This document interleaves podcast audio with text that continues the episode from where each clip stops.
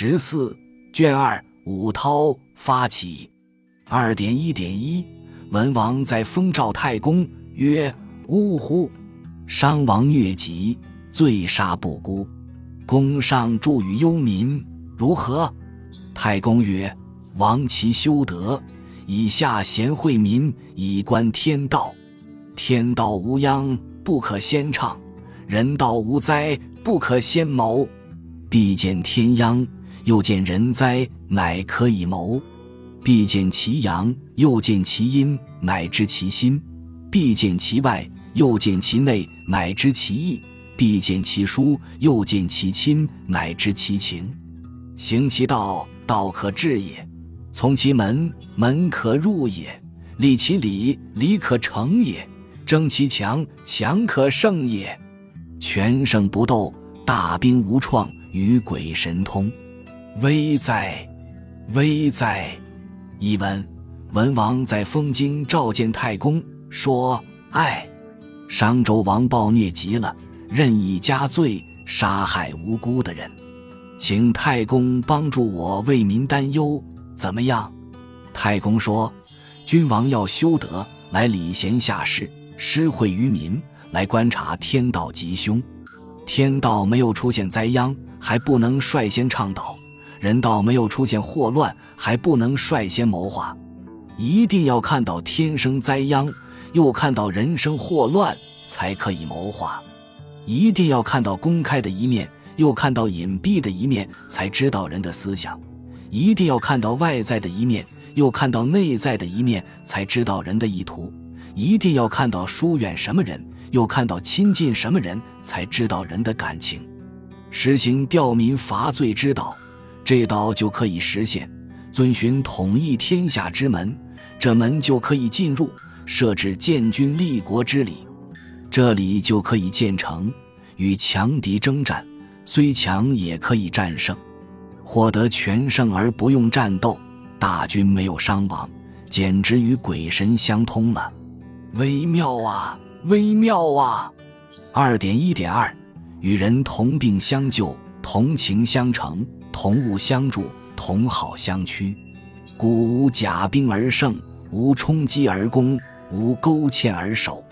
大智不智，大谋不谋，大勇不勇，大利不利。利天下者，天下启之；害天下者，天下避之。天下者，非一人之天下，乃天下之天下也。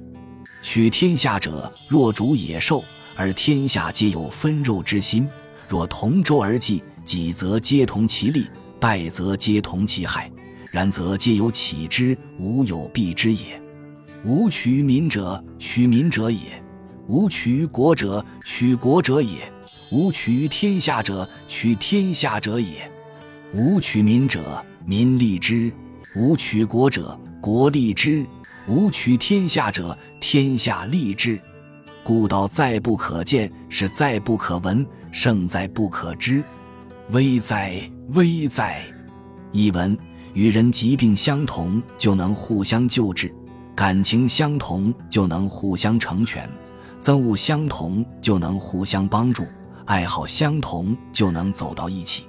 所以，没有胄甲和兵器也能胜利；没有冲车和云梯也能进攻；没有壕沟和护城河也能防守。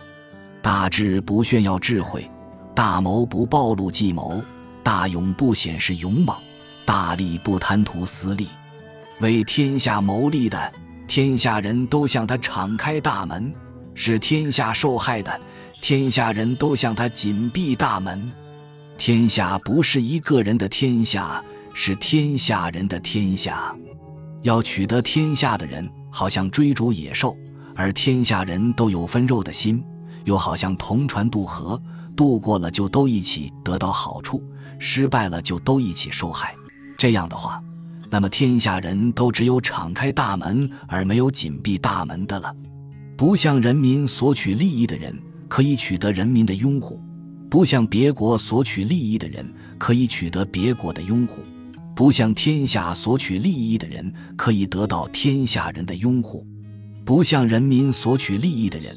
人民就给他以利益，不向别国索取利益的人，别国就给他以利益；不向天下索取利益的人，天下人就给他以利益。所以，取天下之道，在于人所不能见；取天下之事，在于人所不能闻；取天下之胜利，在于人所不能知。微妙啊，微妙啊！二点一点三，鸷鸟将击，悲飞敛翼；猛兽将搏。迷而俯伏，圣人将动，必有余色。今彼殷商，众口相惑，分分秒秒，好色无极，此亡国之争也。无关其野，草菅胜谷；无关其众，挟取圣职；无关其利，暴虐残贼，败法乱行，上下不绝，此亡国之始也。大明发而万物皆照，大义发而万物皆利。大兵发而万物皆服，大哉圣人之德！独闻独见，乐哉！译文：猛禽将要袭击，低飞收翅；猛兽将要捕捉，贴而俯伏；圣人将要行动，必先露出愚钝的样子。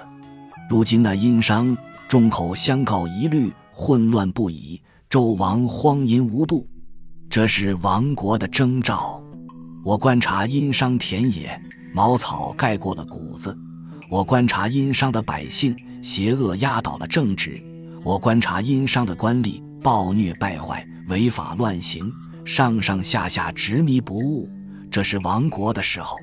日月升起，万物普照；大义兴起，万物受益；大军发动，万物安抚。伟大呀，圣人的德行，独到的见闻。欢乐呀！偏义。本篇分析了殷商已出现亡国的征兆，但是鸷鸟将击，悲飞敛翼；猛兽将搏，迷而俯伏；圣人将动，必有余色。必须不露声色的积蓄力量，做好准备。